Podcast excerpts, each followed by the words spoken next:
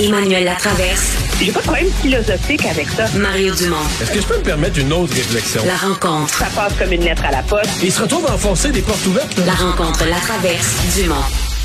Emmanuel Latraverse se joint à Mario et moi. Salut Emmanuel. Bonjour. Bonjour.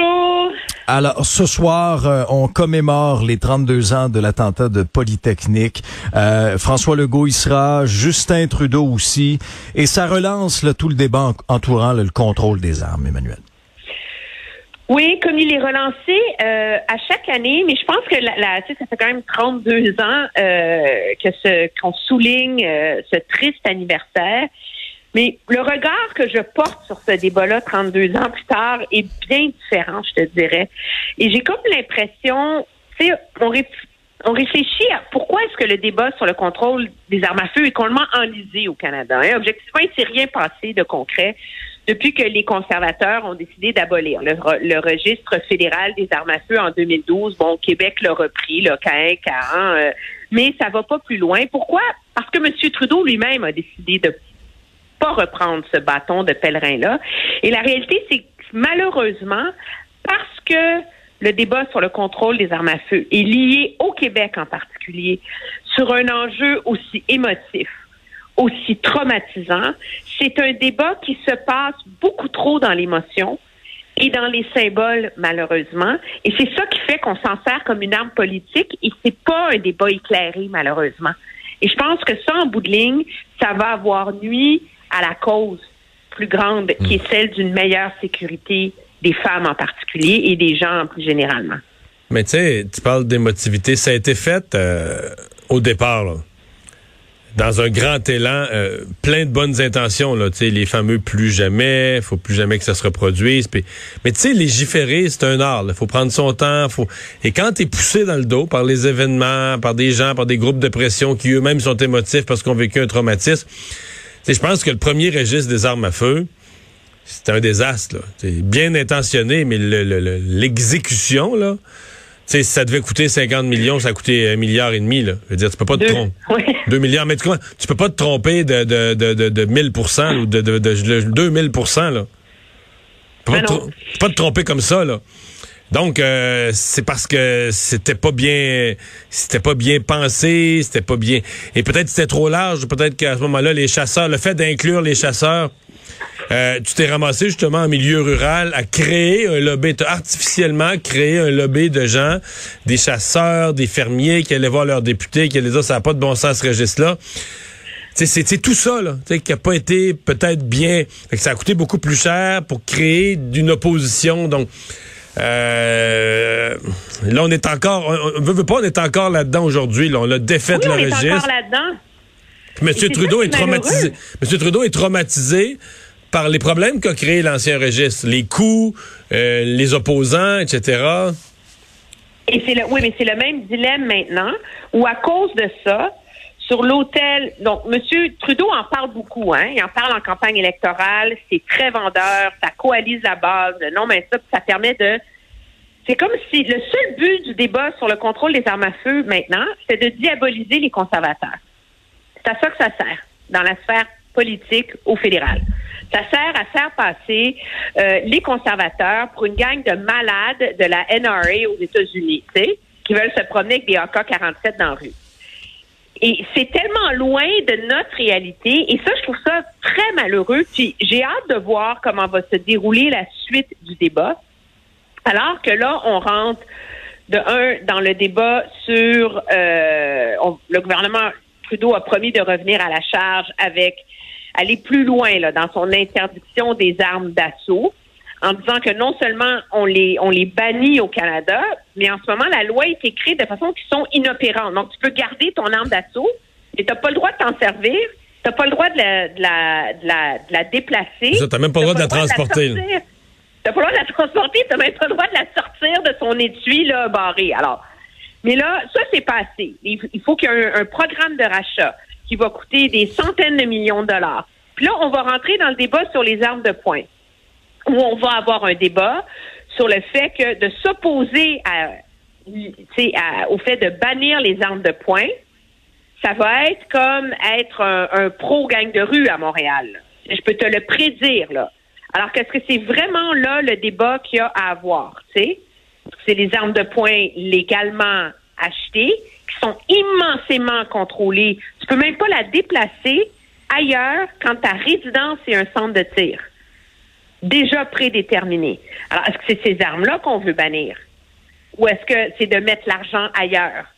Et je suis, et je crains malheureusement qu'à cause de l'émotivité autour de Polytechnique et autour de ce débat-là, on en revienne encore avec des mesures qui captent l'imaginaire, mais qui ne sont pas nécessairement les plus efficaces pour assurer la sécurité des gens et la sécurité des femmes victimes d'homicide en particulier, de féminicide en particulier. Mais dans le cas des armes de poing, là, la, la proposition, c'est le, le, bannissement ou le droit de bannir par province. C'était aux villes, on voulait le transférer aux villes. Puis là, on voudrait le transférer aux provinces. Mais il reste qu'il n'y a pas de. Il n'y a pas de limite au commerce interprovincial. Là. Mettons, si une province ne le bannit pas, elle pourrait devenir euh, la, la province d'approvisionnement ah ouais? de tout le pays. C'est drôle de. Je, parce qu'à frontière, la frontière américaine, on a déjà de la misère à contrôler. Mais c'est quand même une frontière qui est gérée. Là. Je veux dire, faut que tu passes aux douanes, faut que tu parles à quelqu'un, si t'es suspect ou que t'as le stufco, il peut s'en rendre compte, tu sais. Mais euh, c'est tant que c'est permis. Non, mais tu sais pourquoi les libéraux ont fait ça? Ben, par... Parce que c'est une façon de s'en laver les mains. Ben oui, puis de remettre ça aux provinces, de dire chaque province décidera. Remettre, dans les provinces où les gens veulent garder leurs armes, ben, les gens ont confiance que leur gouvernement provincial ne fera pas ça. Puis dans les circonscriptions semi-rurales euh, de l'Ontario, euh, dans les prairies, euh, en Colombie-Britannique, un peu ailleurs, ben ça te permet de dire non, non, faites-en pas, là, vous allez pousser. On, nous, on n'est pas des méchants. Alors, tout le monde souffre d'une hypocrisie hallucinante dans ce débat-là, malheureusement, 32 ans plus tard. Euh, parlons un peu de COVID-19 parce que demain, euh, on aura un point de presse euh, à 13 heures. Ça portera sur la vaccination, mais parions que, que, Christian Dubé, que le docteur Arruda et, que M. Paris vont se faire questionner aussi sur, sur les règles pour le temps des fêtes. Est-ce qu'on va finalement pouvoir savoir cette semaine si on, va pouvoir recevoir 10, 20, 25 personnes à Noël? Mais vous avez vu qu'il vient d'avoir une convocation pour demain 13 heures. Et le thème de la convocation, c'est pour faire le point sur la campagne de vaccination. Est-ce qu'il va être question, mais ils pourront pas faire l'économie, ils vont avoir des questions sur Noël, mais est-ce qu'ils pourraient ne, oui. ne, ne, rien répondre? Ben oui, parce qu'ils sont encore en train d'analyser les données l'épidémiologie. oui, bien sûr, oui. Voyons. Mais moi, je, moi, regarde, je suis pas une militante de genre, euh, tu sais, je me promène pas dans la rue en criant liberté, là. Puis, tu sais, j'ai été, euh, mais je pense qu'on a atteint le moment, là, où c'est rendu ridicule qu'une population de 8,8 millions de personnes attendent que de Horacio Arruda lui dise quoi faire à Noël. À cette date-ci, l'an dernier, premièrement, on s'était déjà fait dire qu'on avait annulé Noël. Là, on est rendu au 6 décembre. Moi, tout le monde que je connais a déjà fait ses plans pour Noël. Et de deux, il y a une infantilisation hallucinante de la population là-dedans. 85 ou 80 quelques pourcents des Québécois sont vaccinés.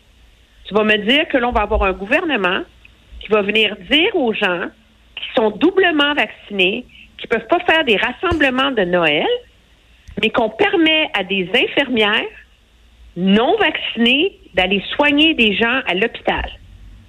À un moment donné, il va falloir que le gouvernement change son schème de pensée et en arrive à donner des outils à la population pour prendre des décisions éclairées, comme des tests rapides peut-être, une, une, liste de, de, de, consignes, un guide pour de repères sur comment prendre des décisions éclairées, plutôt que de dicter du haut du pouvoir gouvernemental et de la suprématie médicale qu'est-ce qu'on peut faire et pas faire.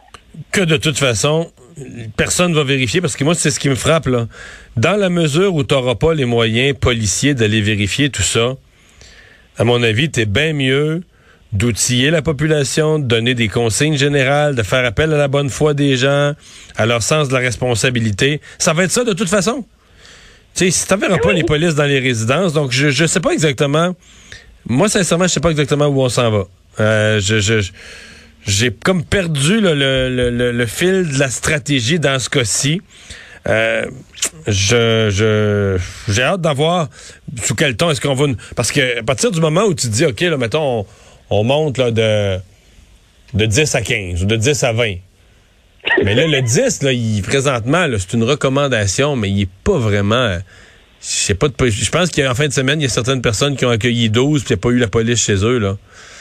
Fait que t'es à, t'es à t'en remettre à la bonne foi des gens. Il y a, y a une adaptation de l'approche, à mon avis, là, qui est, qui est nécessaire. Puis, euh, je, trouve que je serais pas loin de dire que le gouvernement c'est un peu piégé dans cette histoire-là de donner ces, directives des fêtes. Là. Je sais pas comment ils vont s'en comment ils vont s'en sortir. D'autant plus que jusqu'à maintenant, euh, il y en a un qui a soufflé le chaud, l'autre a soufflé le froid. Oui, puis aussi euh, la réalité, moi je comprends que le gouvernement est complètement traumatisé par ce qui est arrivé l'an dernier. Là, nous le sommes tous d'ailleurs. Où euh, on se sentait coupable d'aller sur le perron de sa tante euh, venir porter un cadeau là au cas où la COVID euh, saute les marches là. Euh, mais la réalité, en même temps, c'est que moi j'espère seulement qu'on va pas se mettre à nous invoquer le, variant Omicron là. Là, je regarde notre, notre collègue Claude Côté à, Québec vient de dire que l'INSPQ vient de confirmer qu'il n'y a pas de. Circule pas de transmission communautaire, etc. La COVID qu'il y a en ce moment, c'est la COVID Delta. Elle est là. La majorité de la population est vaccinée. Moi, je pense qu'on est rendu au point où il faut apprendre à faire le virage du vivre avec, là, euh, avec les risques, les risques que ça comporte. Et si le gouvernement veut imposer des règles strictes à un moment donné d'un niveau scientifique, il va être obligé d'expliquer certaines différences. Par exemple, moi, vous savez, j'habite à Ottawa. Euh, moi, j'ai le droit de faire un party de Noël à 25 personnes. J'ai même le droit de faire un souper à 25 personnes ce soir, si j'ai le droit. Puis ma belle-mère qui habite en Colombie-Britannique, elle, elle, peut faire un souper sans limite de personnes chez elle, si elle le veut.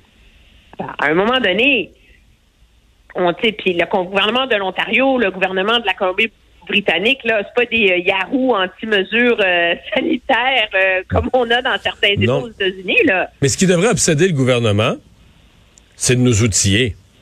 Et c'est là que les autotests, les tests qu'on puisse avoir dans nos maisons pour faire les vérifications d'usage, pour éviter de prendre des risques, dire, si on se retrouve avec euh, un autre Noël que ces tests-là sont pas disponibles, moi je suis tannant, là, mais depuis l'hiver passé, depuis le printemps passé que c'est en vente libre en Europe, euh, depuis déjà plusieurs mois c'est en vente libre dans les pharmacies.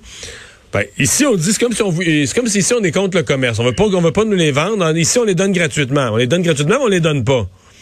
Là, ils en donnent aux gens des garderies. Puis peut-être à Noël.